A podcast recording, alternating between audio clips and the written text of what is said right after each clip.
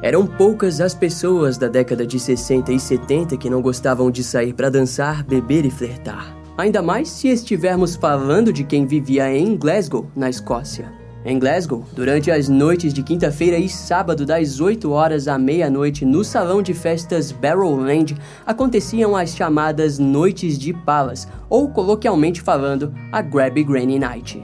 Era um tipo de evento dançante onde as pessoas se encontravam para simplesmente se embebedarem, dançar e flertar sem se importar com o dia seguinte. Outra característica marcante dessas noites era o fato de que, normalmente, os frequentadores eram pessoas casadas ou que trocavam seus nomes e escondiam seus anéis. Em outros casos, as pessoas podiam até ser solteiras, mas frequentavam um lugar sem ninguém saber e, se houvesse algum encontro indesejado, elas fingiam que não haviam se visto. Entre aspas, era de conhecimento de todos que se você quisesse um pouco mais do que uma dança, então quinta-feira à noite era a noite para visitar o Barrowland. Eu não acho que as pessoas usavam seus nomes reais nas noites de quinta-feira.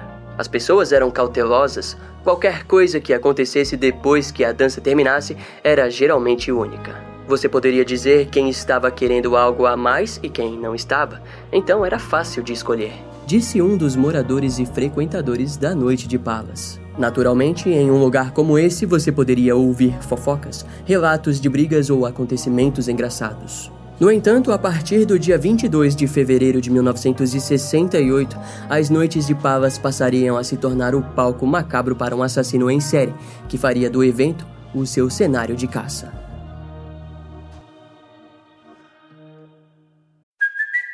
It's Kaylee Cuoco for Priceline. Ready to go to your happy place for a happy price? Well, why didn't you say so? Just download the Priceline app right now and save up to 60% on hotels. So, whether it's Cousin Kevin's Kazoo concert in Kansas City, go Kevin, or Becky's Bachelorette Bash in Bermuda, you never have to miss a trip ever again. So, download the Priceline app today. Your savings are waiting. Go to your happy place for a happy price. Go to your happy price, Priceline.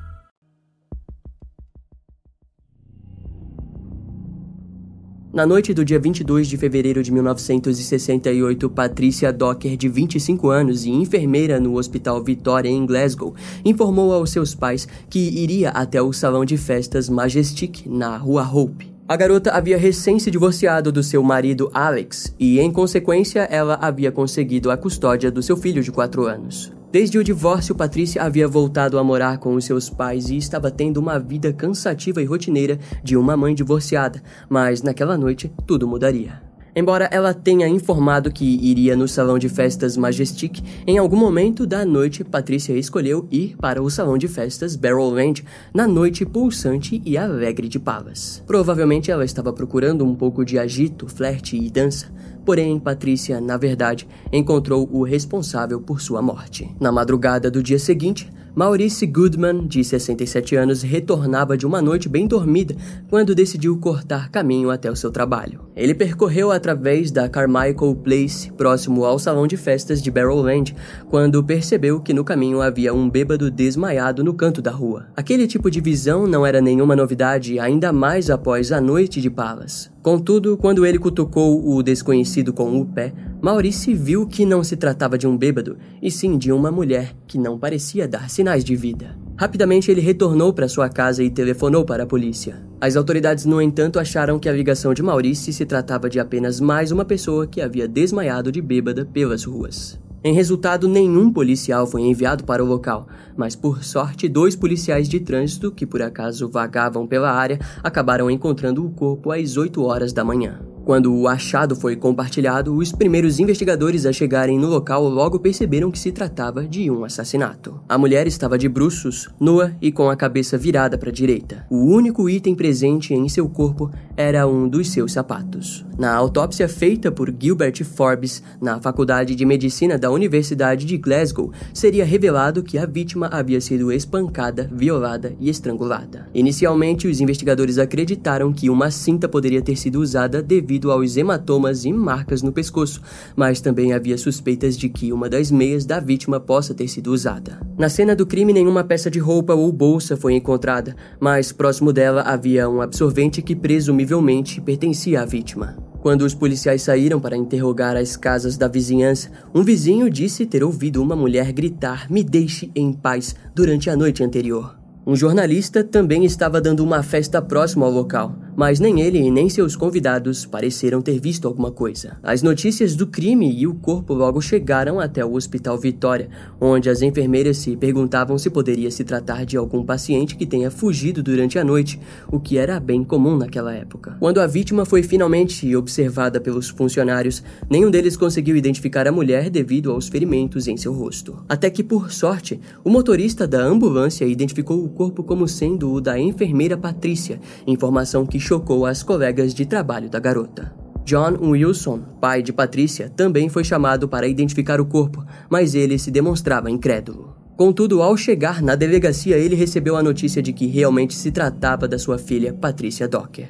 As investigações iniciais não focaram no salão de festas Barrowland, mas sim no Majestic, onde ela havia informado que iria. Além disso, uma testemunha se apresentou para informar que havia dançado com Patrícia no Majestic na noite anterior. Porém, alguns dias depois, a mesma testemunha percebeu que havia confundido a noite em que havia visto a garota com a noite que havia dançado com ela. Enquanto isso, os investigadores teorizavam que as roupas poderiam ter sido despejadas próximo ao local ou escondidas em um ponto específico. Daquela forma, o rio Cart, próximo ao local do crime, foi drenado. Dentro do rio, eles puderam rastrear e encontrar a pulseira, uma caixa de relógio e a bolsa de Patrícia. Com aquilo, eles acreditaram que poderiam encontrar suas roupas, mas nos dias seguintes as buscas pelas roupas se mostraram inúteis. Em todo o caso, seria apenas quase três semanas depois depois que os investigadores conseguiriam descobrir que ela realmente havia ido ao Barrowland na noite de Palas. Principalmente pelo fato de que o Majestic fechava às 10 e meia da noite e o Barrowland ficava aberto até a meia-noite.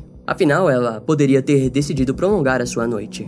No entanto, trilhar todo o caminho que ela poderia ter feito naquela noite estava fora de cogitação para os investigadores. Os recursos gastos na busca pelo assassino já haviam se esgotado devido à drenagem do rio. Mesmo assim, alguns investigadores interrogaram as pessoas no Barrowland, onde a maioria informou ter visto Patrícia no local. Já uma minoria testemunhou ter visto a garota dançando com vários homens. Outra informação que mais chamou a atenção foi quando alguns mencionaram um homem ruivo. Infelizmente, embora possuir um cabelo ruivo seja algo notório, na Escócia aquela característica não era tão chamativa assim.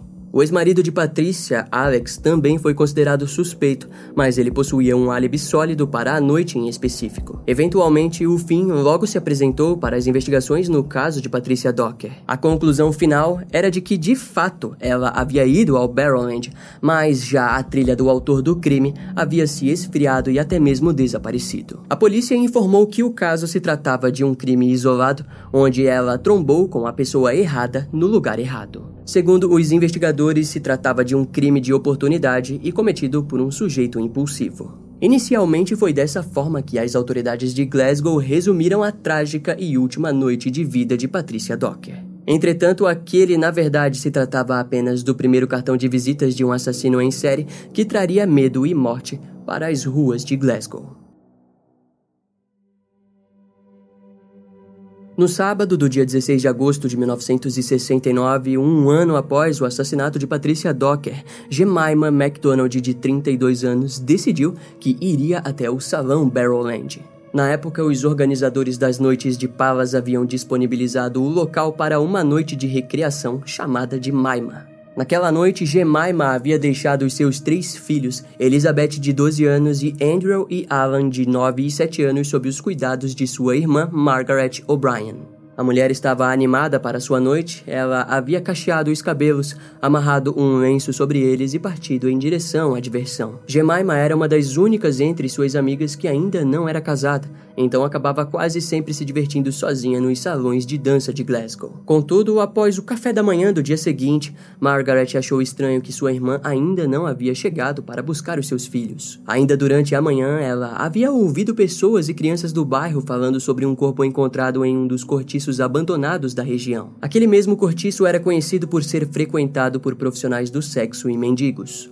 Era só um rumor, mas na manhã do dia seguinte, após uma noite mal dormida, Margaret decidiu que entraria no cortiço em ruínas na rua McCafe. Lá, em pouco tempo dentro do local, ela encontrou o que acreditou ser um manequim descartado, mas ao se aproximar, Margaret avistou algo horrível. Mesmo com o sangue coagulado no rosto de sua irmã, ela a reconheceu instantaneamente. O local foi rapidamente isolado pela polícia. Jemima havia sido espancada, violada e estrangulada com uma meia. Os investigadores não deixaram de notar que o vestido de Jemima estava brutalmente rasgado e amassado. Sua calcinha havia sido rasgada violentamente e o seu sobretudo parecia ter sido deixado ao lado. Curiosamente, sua bolsa de couro e seu lenço não foram encontrados no local. Próximo também foi encontrado um absorvente descartado e o legista pôde concluir que, assim como Patrícia Docker, Jemima também estava menstruada. Durante as investigações foi descoberto que ela havia frequentado o Betty's Bar,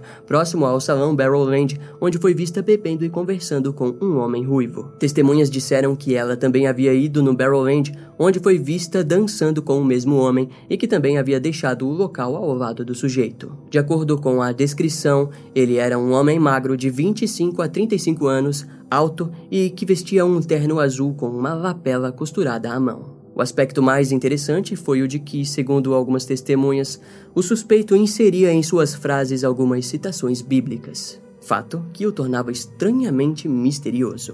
Seus cabelos foram descritos como ruivos escuros e algumas testemunhas disseram que ele parecia sofisticado demais para estar lá. Os investigadores concluíram que o suspeito provavelmente não era um frequentador regular da região e que morava relativamente longe do salão de festas Barrowland. Através da ajuda de várias testemunhas, eles conseguiram montar a trajetória da dupla. Após saírem de Barrowland, eles haviam passado pela rua Ben, depois à esquerda pela estrada Londres, indo em direção a Bridgeton Cross, onde pegaram um atalho pela rua Landressy e na rua James. Uma reencenação foi feita pelos investigadores junto às testemunhas para que suas memórias fossem refrescadas. Ao fim, foi determinado que o trajeto teria demorado cerca de 20 minutos. Quando os vizinhos foram interrogados, um deles disse ter ouvido gritos femininos, mas não se lembrava especificamente da hora do evento. A polícia local sabia que algumas testemunhas provavelmente não iriam comparecer por se tratar do Salão Barrowland. Daquela forma, foi anunciado que quaisquer informações compartilhadas seriam deixadas em total sigilo quanto à identidade das testemunhas. Aquele anúncio havia sido feito pessoalmente pelas autoridades locais, onde a banda foi silenciada e os oficiais tiveram a total atenção de todos. A polícia tentou deixar claro que nenhuma pergunta ou julgamento seria feito por parte deles sobre as testemunhas. Entretanto, poucas pessoas se apresentaram para fornecer algo concreto sobre o que haviam visto. Foram dois meses de investigações intensas em cima dos acontecimentos e dos testemunhos das pessoas que haviam frequentado o salão Barrowland na noite do crime. Na época, até mesmo uma recompensa foi oferecida pelos familiares de Jemima, mas infelizmente não rendeu nenhuma nova pista. Os investigadores se viram em um beco sem saída. E foi naquele momento, sem novas pistas, que eles começaram a considerar a possível conexão entre o assassino assassino de Patricia Docker, no dia 23 de fevereiro de 1968, com o assassinato de Jemima MacDonald no dia 16 de agosto de 1969.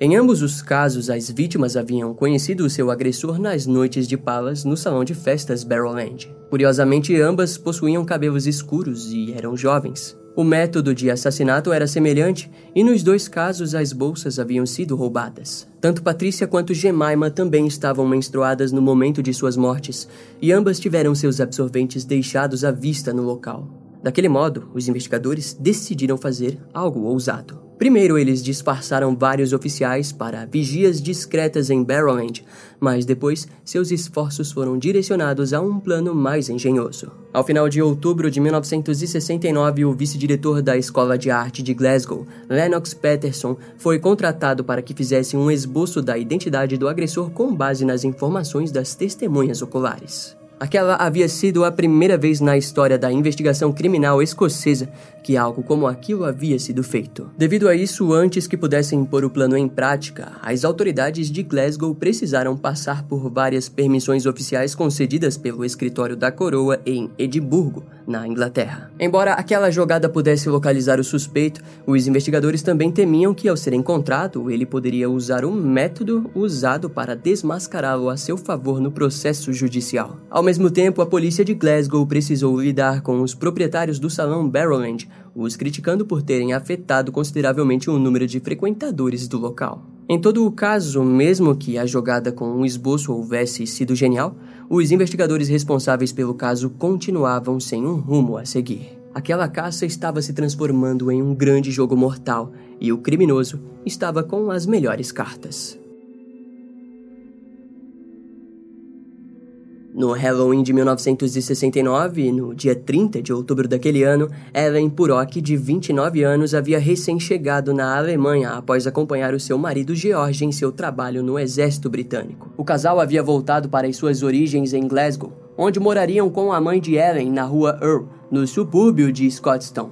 Naquela noite, Ellen estava empolgada para sair e dançar nas noites animadas de sua cidade natal. George, no entanto, não estava muito animado para aquilo, mas também sabia que Ellen vivia contando o quanto ela se divertia com as meninas da família durante sua juventude nas quintas-feiras na famosa noite de Palas. Daquele modo, ele disse para que elas fossem sozinhas e se divertissem. Afinal, George não queria ser um marido militar chato e regrado. Foi então que a irmã casada de Ellen, Jean Langford, chegou para buscá-la. Enquanto iam, as duas não deixaram de perceber os folhetos e avisos da polícia espalhados por quase toda a Glasgow. Contudo, elas estavam juntas e não se preocuparam com os avisos de um assassino à solta. Inicialmente, George tentou não demonstrar preocupação, mas no fundo ele se sentia um pouco receoso e decidiu ficar acordado até que a sua esposa voltasse. Era por volta das duas horas da manhã quando ele começou a se preocupar, mas como estava deitado no sofá, acabou cochilando no mesmo lugar até a manhã da sexta-feira do dia 31. Na manhã seguinte, Archibald McIntyre passeava com o seu cachorro quando encontrou o corpo de sua vizinha,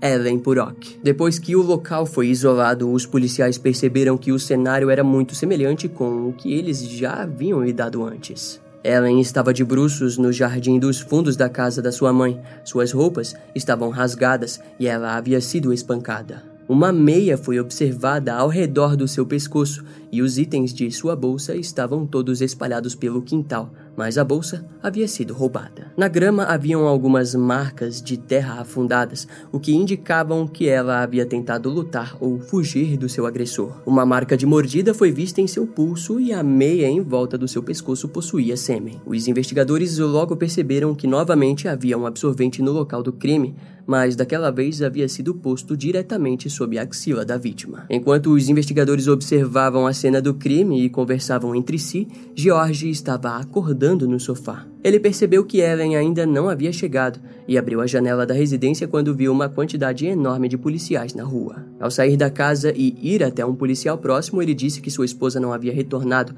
e que gostaria de denunciar o desaparecimento de Ellen. Naquele instante, o policial perguntou o que ela estava usando na noite anterior. Quando George compartilhou a vestimenta de sua esposa, o policial imediatamente percebeu que se tratava da recente vítima na cena do crime. A feição no rosto do policial respondeu a questão que George provavelmente já estava se fazendo mentalmente.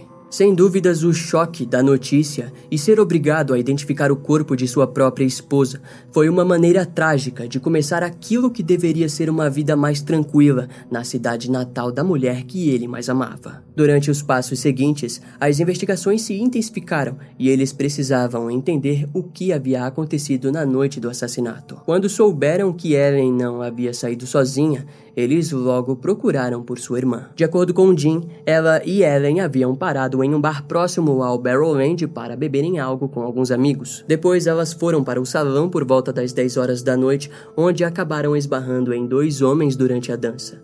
Os dois as informaram que se chamavam John, sendo um deles ruivo e o outro de cabelos escuros. Ela informou que ambos sabiam que os homens estavam mentindo seus nomes, algo bem comum no salão, e daquela forma não se preocuparam com a verdadeira identidade deles. No meio da festa, os dois homens acabaram se envolvendo em uma discussão com os guardas do salão devido à máquina de cigarros e quase foram expulsos do local, mas conseguiram resolver o ocorrido e continuar na festa. Ao final da noite, as duas irmãs e o John Ruivo se separaram do outro John já na saída do Barrowland. Assim, os três companheiros restantes decidiram chamar um táxi que, primeiro, levou Jim para sua casa em Nightwood e depois seguiu até o subúrbio de Scottston, onde Ellen morava. Quando Jean deu seu depoimento, ela disse que o John Ruivo durante toda a noite não havia informado muito sobre ele ou sequer tentou conversar com Ellen. Contudo, quando entraram no táxi, ele disse que seu nome era John Templeton, mas Jean alegou que poderia ter ouvido errado e na verdade poderia ser algo como Sampleson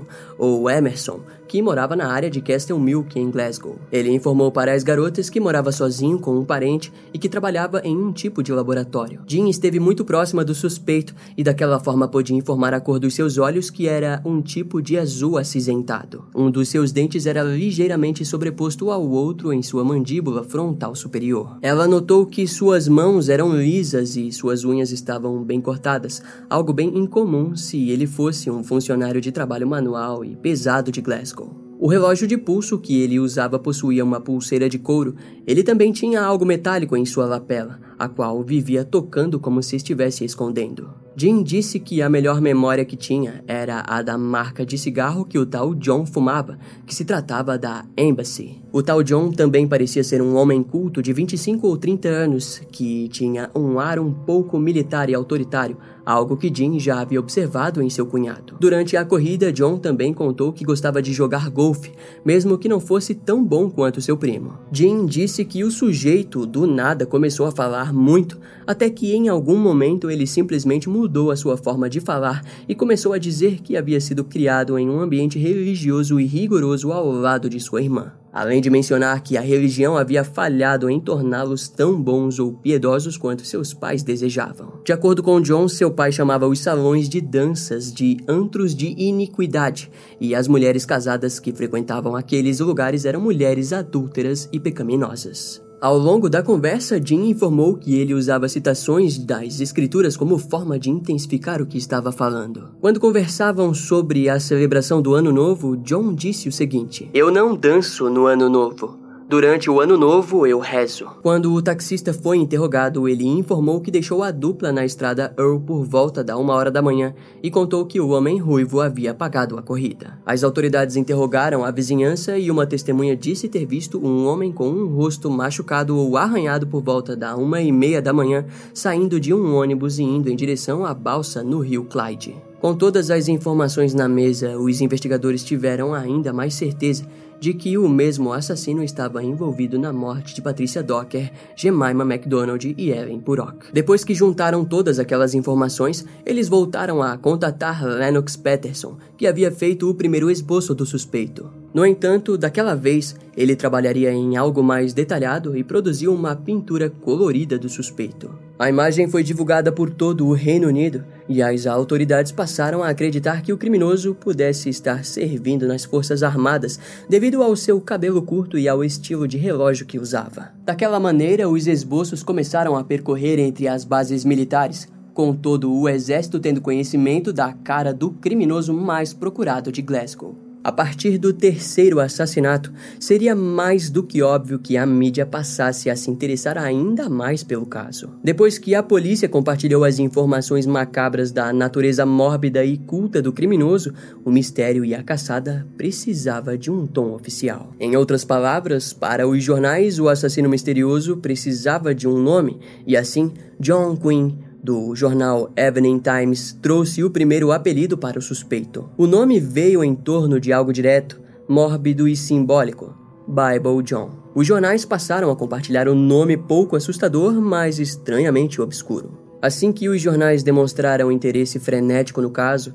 as autoridades começaram a ser pressionadas para um encerramento digno de uma trama policial investigativa. Aquela caçada pôs a honra das autoridades do Reino Unido em jogo e o resultado final só poderia ser um: Bible John deveria ser capturado e condenado. Assim como haviam feito durante as investigações da morte de Jemima MacDonald, os investigadores percorreram toda a área do salão de Barrowland procurando por testemunhas que pudessem contribuir na construção dos acontecimentos da noite do crime. Algumas testemunhas disseram que viram Ellen acompanhada de um homem magro e ruivo, vestido com um terno marrom de três botões, com uma camisa social branca ou azul. Outras testemunhas descreveram que ele estava usando uma gravata escura com listras vermelhas e informaram que o haviam visto no vestiário ao final da noite usando o relógio de couro que Jean havia mencionado. Novamente, os policiais se infiltraram nas noites de quintas no salão, onde daquela vez precisaram se parecer realmente como clientes. Assim, eles teriam que dançar e comprar bebidas. Os jornais da época o chamaram de equipe da dança de formação marinha, onde Joe Jackson, um dos investigadores envolvidos, disse que havia aprendido um samba caprichado por estar envolvido na investigação. O policial Bruce Forsyth comentou em um dos jornais: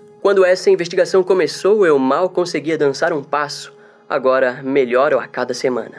Outra policial, Katrina Liddell, relatou o seguinte: Tentamos variar ao máximo nossos vestidos e, nas noites de dança, nos esforçamos muito. Sem dúvidas, naquela altura das investigações, aquele havia sido o único ponto alto e divertido dentro de toda aquela tragédia. Enquanto aquela equipe dava tudo de si nos salões de dança, alguns outros investigadores vasculhavam os registros militares da OTAN, acreditando fielmente que o suspeito pudesse estar entre os militares. Aquela linha de investigação se sustentava no fato de que os assassinatos haviam demorado um ano do primeiro para o segundo, os fazendo acreditar que ele fosse um militar e que havia sido enviado para outro local. Assim, as suas vindas para Glasgow ocorriam em meio à folga ou à licença para voltar para casa. Na época, mais de 400 barbeiros da cidade foram interrogados, pois naquele período o corte curto masculino não era muito comum. Outros 250 alfaiates também foram interrogados, afinal, não era novidade que Bible John se vestia com muita elegância. Além do mais, foram investigados vários consultórios de dentistas de Glasgow, onde encontraram mais de 5 mil suspeitos que possuíam o dente da frente sobreposto no maxilar superior. No entanto, todos eles foram investigados e liberados da lista de suspeitos. Também foram investigados mais de 400 campos de golfe em toda a Escócia, mas nenhum funcionário se lembrava de um homem ruivo na companhia de algum familiar. Algumas igrejas também foram investigadas, mas nenhum pastor informou possuir algum membro ruivo com aquelas descrições nos cultos. Durante as investigações, algumas lojas maçons também foram visitadas, o que resultou em um certo rebuliço na cidade. Mais tarde, a polícia foi criticada devido aos comentários do policial Joe Jackson, que provavelmente havia assustado o criminoso do salão. No início de 1970, o jornal Scottish Daily Record convidou o psíquico holandês Gerhard Crosset para que desse a localização do criminoso. Embora os detalhes que Gerhard tenha dado fossem convincentes, o superintendente Joe Berry afirmou que as buscas não deram em nada e considerou o ocorrido como uma grande perda de tempo. Ao todo foram investigadas mais de 50 mil pistas, gerando uma comoção e estresse generalizado por parte dos policiais, que haviam até mesmo sido vistos pulando das viaturas ao verem qualquer homem ruivo vestindo terno. Mais de 5 mil suspeitos foram investigados e inocentados. Daquele modo, em pouco tempo, tempo, a caça por Bible John se tornou a maior caçada humana da Escócia. Nesse período, George Purok decidiu ir por conta própria atrás do taxista que havia levado sua esposa, sua irmã e o tal John na noite do crime. Quando ele interrogou o motorista, a história curiosamente se tornou mais diferente e chamativa. De acordo com o taxista, quando ele aceitou a corrida, ele informou que não conhecia tão bem a região e que isso ficou evidente quando precisou deixar Ellen em casa. Em resultado, a garota acabou pedindo que ele parasse antes de chegar na estrada Earl. Quando Ellen saiu do veículo, o homem junto a ela pagou o motorista e rapidamente saiu atrás da garota. O motorista disse que ficou tempo o bastante para ver o homem correndo atrás da garota e ter iniciado um tipo de discussão com ela. Na época, ele pensou que se tratava de uma briga de namorados e decidiu seguir em frente. Embora aquela informação desse um outro cenário para o ocorrido, o fato seguia igual e não houve muito o que se fazer com aquilo. Assim, após algum tempo, as autoridades e familiares perceberam que Bible John havia simplesmente desaparecido. Em frente ao fato, os investigadores que sobraram trabalhando no caso começaram a teorizar que ele pudesse ter se casado ou mudado de carreira, ou pior, ter mudado a área de atuação. Ao mesmo tempo, também acreditavam que ele havia sido preso por outro crime, mas nenhum criminoso preso possuía características semelhantes à do suspeito. Boa parte dos investigadores, na verdade, acreditavam que o seu último ataque havia sido desleixado, principalmente porque muitas pessoas haviam o visto e assim ele provavelmente fugiu para bem longe. O fato é que a Escócia jamais perdoaria os crimes de Bible John. Prova disso foi quando, em janeiro de 1996, o corpo de um vendedor de imóveis e ex-membro da guarda escocesa foi exumado sob suspeita de ser o infame assassino em série de Glasgow. Seu nome era John Irvine McInnes e ele havia cometido suicídio em 1980 aos 41 anos. Os psicólogos da polícia disseram que ele havia cortado a artéria braquial do seu braço em busca daquilo que eles chamavam de a emoção final. Os investigadores haviam chegado até ele quando amostras de DNA retiradas das calças de Evan Purok haviam sido analisadas e apontadas para um membro da família McKinnis. No entanto, testes posteriores se mostraram inconclusivos. Em seguida, as autoridades tentaram analisar os restos dentários do suspeito e combinar com as marcas da ferida da mordida encontrada em Ellen, mas os resultados se mostraram inúteis. No ano de 2004, mais testes de DNA foram feitos e as autoridades coletaram amostras de DNA de 10 suspeitos em potencial investigados durante a caça a Bible John. Nenhum nome foi divulgado, mas nenhum dos testes foram positivos. Porém, foi determinado que um dos suspeitos possuía uma compatibilidade de 80% com o DNA encontrado na terceira cena do crime, mas nenhuma nova informação foi anunciada sobre o fato. Conforme os anos se passaram, os antigos investigadores que haviam trabalhado no caso foram se aposentando um a um, mas alguns escritores e agentes da lei ainda não estavam prontos para largarem o pé do misterioso Bible John. Em 2013, Paul Harrison, ex-policial e um dos primeiros oficiais do Reino Unido a ser treinado pelo FBI no Quântico, escreveu o livro Dancing with the Devil, onde detalhou sua investigação pessoal no caso. Paul havia sido treinado pelo FBI na criação de perfis criminais e revelou que em 2013 o seu suspeito ainda estava vivo e recebendo pensão da polícia, pois ele sempre havia sido um dos próprios policiais locais de Glasgow. De acordo com Paul, na noite do assassinato de Ellen rock o John de cabelos escuros havia mostrado um mandado para o gerente e para os seguranças do salão Barrowland depois da briga na máquina de cigarros. Mandado aquele que provava que ele estava participando da caça ao Bible John. Paul também diz que Jean Langford havia visto o mandado e que o outro John Ruivo provavelmente também era um policial disfarçado. O que para alguns explica o fato de que o suspeito não foi expulso do salão após a briga com o gerente e com os seguranças. Ainda de acordo com as suas investigações, Jean havia visto o John de cabelos escuros na delegacia quando foi convidada a dar aos investigadores os detalhes da noite do crime. No entanto, a teoria de Paul não se mostrou com muitos fãs ou seguidores principalmente porque o criminologista David Wilson acredita que a verdadeira identidade de Bible John seja a do assassino em série Peter Tobin, um infame criminoso preso e condenado por três assassinatos entre 1991 e 2009. Curiosamente, o primeiro assassinato de Peter ocorreu quando ele estava em torno dos seus 70 anos, o que para muitos especialistas em assassinos em série é praticamente impossível. De acordo com os mesmos, é uma idade avançada demais para alguém começar a matar, mas não é uma idade avançada para quem já houvesse matado antes. Sendo assim, David Wilson acredita que o primeiro assassinato de Peter tenha sido Patricia Docker em 1968, quando o criminoso possuía seus 22 anos de idade. O grande ponto interessante é o de que em 1969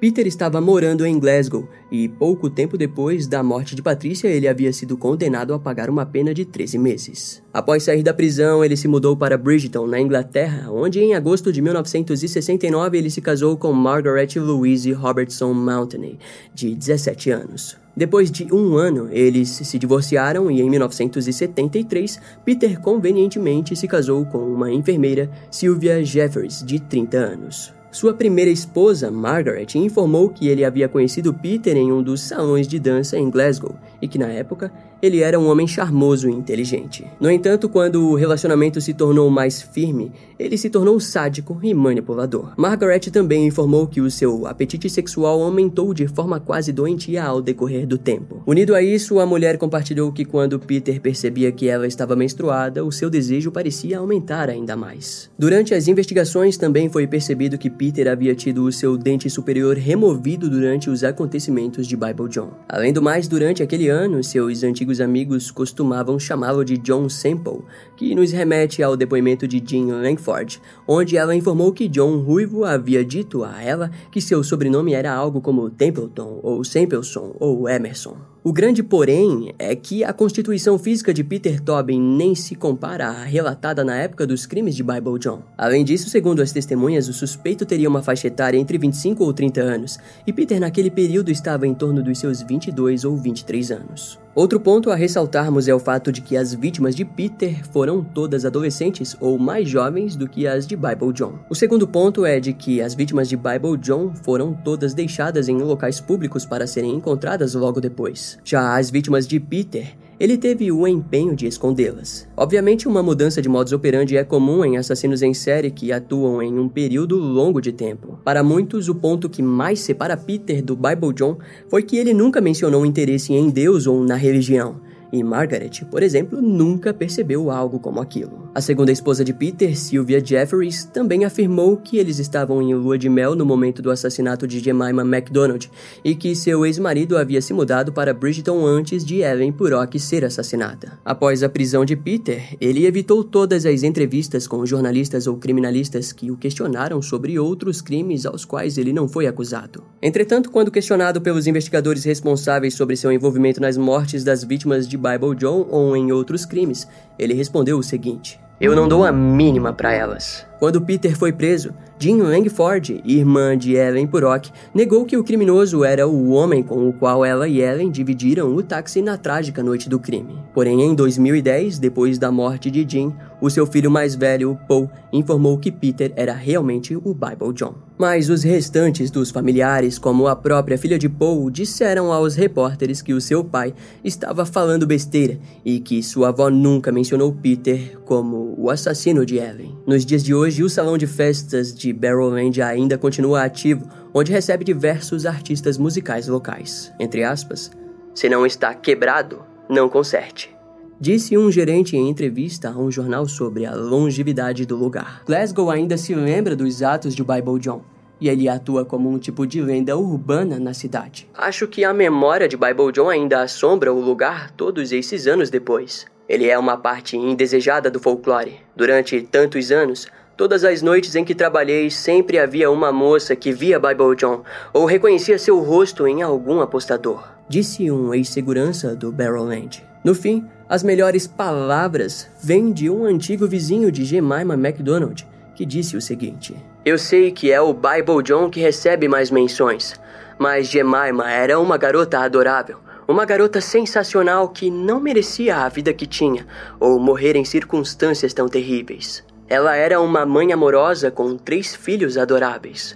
A vida pode ser tão cruel às vezes e torna ainda mais angustiante pensar que o assassino dela escapou do que fez. As pessoas por aqui nunca vão esquecer. Se eles o pegarem, então espero que ele receba suas justas recompensas por seus crimes. A identidade por detrás da lenda do infame assassino em série Bible John até o ano de 2022 continua sendo um terrível e sinistro caso arquivado. Em novembro de 2021, a BBC estreou a série The Hunt for Bible John e trouxe as imagens modernas do criminoso e como ele pode estar atualmente. O documentário trouxe novos olhos à investigação, além da esperança de que um novo caminho leve a novas descobertas. Até lá, nós não podemos fazer nada que traga a justiça ou a paz para as vítimas desse criminoso. No entanto, como dito há pouco, só nos cabe relembrar sempre que, um dia, essas mulheres viveram e compartilharam dos mesmos sentimentos e sonhos que você e eu, mas que de forma trágica e injusta conheceram o responsável pelo fim de suas histórias. Afinal, como já dizia William Shakespeare, até mesmo o diabo pode citar as escrituras quando isso lhe convém. Esse caso vai ficando por aqui. Eu espero que você tenha gostado. Não esquece de me seguir nas outras redes sociais. Meu Instagram é brian.m, com dois M's, E-M-M-E. E não deixe de conhecer o meu canal no YouTube com os episódios mais recentes que irão demorar um pouco mais para vir aqui pro podcast. Eu vou ficando por aqui, até a próxima e tchau.